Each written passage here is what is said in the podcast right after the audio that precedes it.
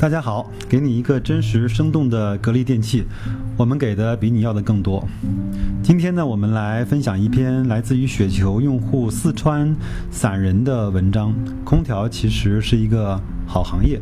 其实呢，他这篇文章里面讲的很多的观点，我以前在很多期节目中零零碎碎的讲过。其实也非常感谢他有心人能够把这些所有的要素和因素呢都总结在一起。那我们不妨来看一看这篇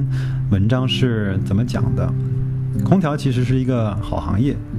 呃，我们都知道，近期来啊，从七月份到八月份以来呢，格力的股价呢有所调整，从最高的大概四十一块七毛八调整到大概前两天的四十三十八块左右。那我们呢也将自己的投资思路呢整理了一下，希望呢给自己也给大家呃打打气啊，鼓鼓劲儿。空调其实是一个好行业，当然这个是针对格力来说的。嗯，很多行业呢是针对这个行业中的老大来说的。行业好不好要看老大。原因呢如下：第一点，空调是一个规模足够大的行业。二零一六年全球的空调销量，呃，到了一点一四亿台，总产值呢，呃，数千亿。呃，理论上来说，格力呢仍然具有较大的份额的提升空间。同时呢，制冷的衍生业也是一个巨大的蓝海。人类对舒适温度的极致追求，也许是格力发展的发展的天花板。第二呢，这是一个缓慢增长的传统行业。二零一六年全球空调器市场与二零一五年相比，仅仅增长了百分之五点五。那全球的空调生产基本上被格力、美的、大金、LG 和海尔等所把持。那行业的竞争格局呢，也基本上比较稳定。你很难想象 BAT 等这些互联网大佬哪天会心血来潮的竞相挤入到空调这个行业。你也很难想象清华北大的天之骄子会为了进入空调行业而废寝忘食的在某一个偏僻的角落里埋头研发。在国内呢，这种竞争的格局更加的明显和清晰。格力、美的的两家独大，份额不断提升，格力的毛利高达百分之四十，净利润呢超过了百分之十十四，在可以预见的未来，这种势头都看不到扭转的趋势，强者恒强啊，大者通吃，是缓慢增长传统行业的一贯定律。随便说一句，当知道小米空调是在长虹代工的时候，我就明白小米空调的失败已经无可避免。呃，那我呢是前面对小米空调、小米进入空调这个行业呢，也做了一篇，呃，音频的录制和分享。如果说大家想看看，包括听一下前面的观点的时候，请出门右转去看一看小米进入呃空调，呃，格力会不会被颠覆啊？你想多了，这篇呃音频节目。那第三呢，这是一个技术进步非常缓慢以及平稳的行业。如果呢，我们将空调与新新能源汽车、电视、手机、通信，包括像呃家电呀这种这种电子用品去比较的时候，包括一些商业的模式去进行比较的时候，你会发现，空调其实不是一个技术演进和飞速迭代的行业。当华为、中兴将营收的百分之十五投入研发的时候，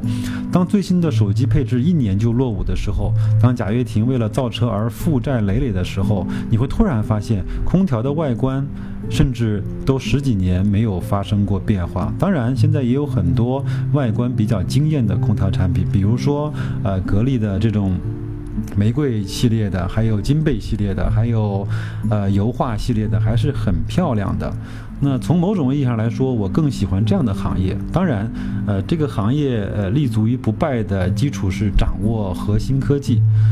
呃，我们呢不会担心高昂的研发费用呢会吞噬了利润，也不会担心一项新技术的出现会瞬间将如格力这样的一个空调帝国所摧毁。前面其实我在。其他的节目中也讲过，现在我嗯挖空心思，当然可能也是我的井底之蛙啊，坐井观天。我也想不到一个能够把空调这样的一个非常传统、非常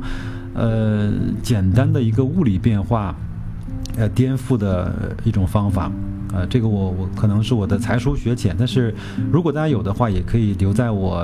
呃喜马拉雅的后台，我们可以一起去探讨有没有什么新的技术可以替代空调，比如说我前面所讲的，在每个房间呃放一个音箱大小的器材，它就可以把整个的温度调到非常合适的位置。那比如说，在人体上穿戴了一个什么设备，它就会把人体的温度调到一个非常舒服的温度。呃，我也不知道，嗯，包括整个用能源转化，用用冷媒去置换，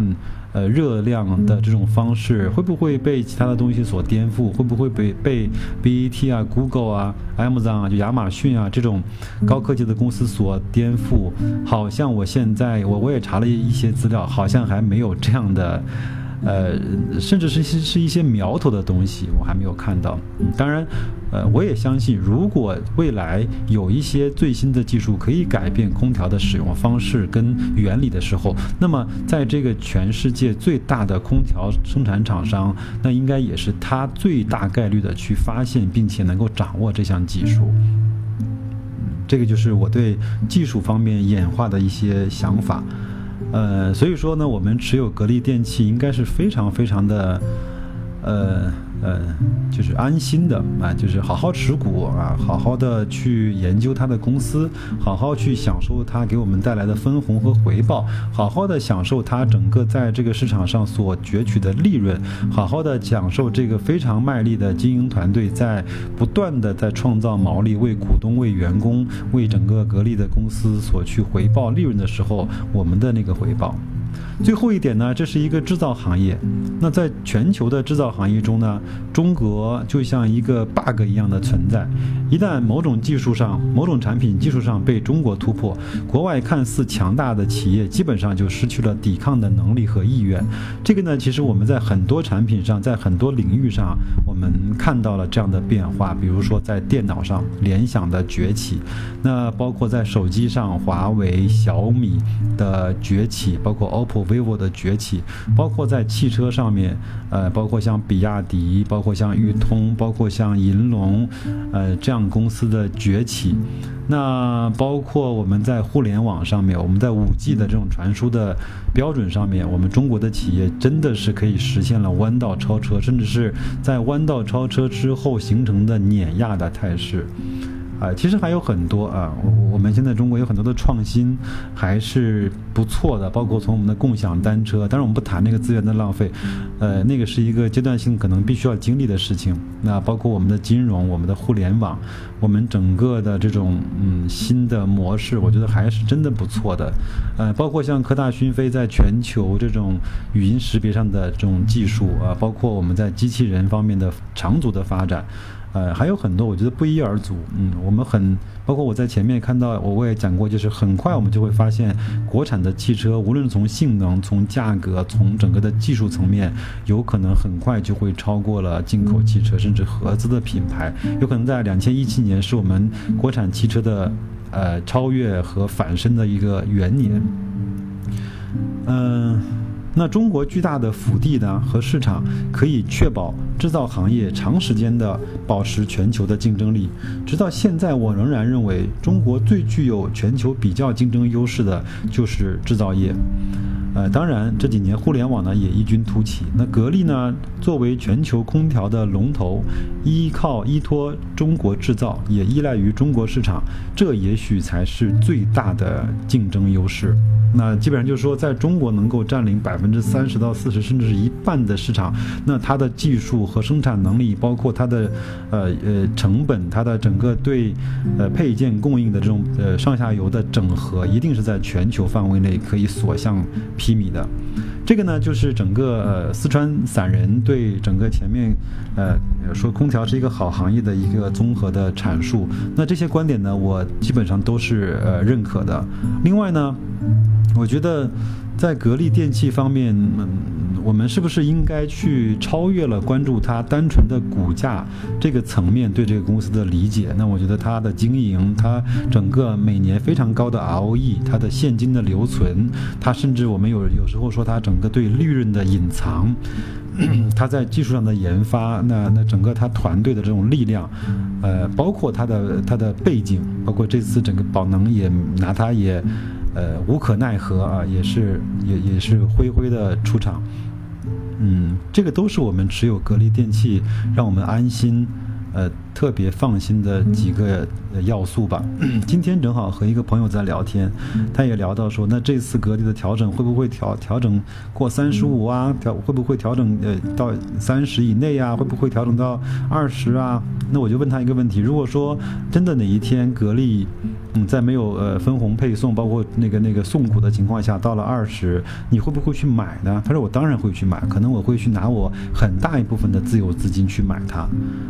这就是我们对格力的看法。那我们现在更多看它是在一七年的业绩能不能每股突破，比如说两块，呃，两块六、两块七，甚至是甚至三块。那每股的分红能不能分到两块以上？这个其实都是我们在一七年这样的一个市场向好的时候对格力的一些期待。那如果能够长期的保持这样的稳定的收益的话，你不用想象它有很多的概念，不用把它智能制造、把它的小家电、把它的银龙、把它的机器人、呃电电机、呃那个部分都拿掉。它只是在空调这个行业就能够每年贡献大把的利润给到呃投资者，这就是这就是我们安心的去持有格力电器非常多年的一个最起码的心理的保障。嗯，那今天呢我们就先聊到这里，呃，再见各位。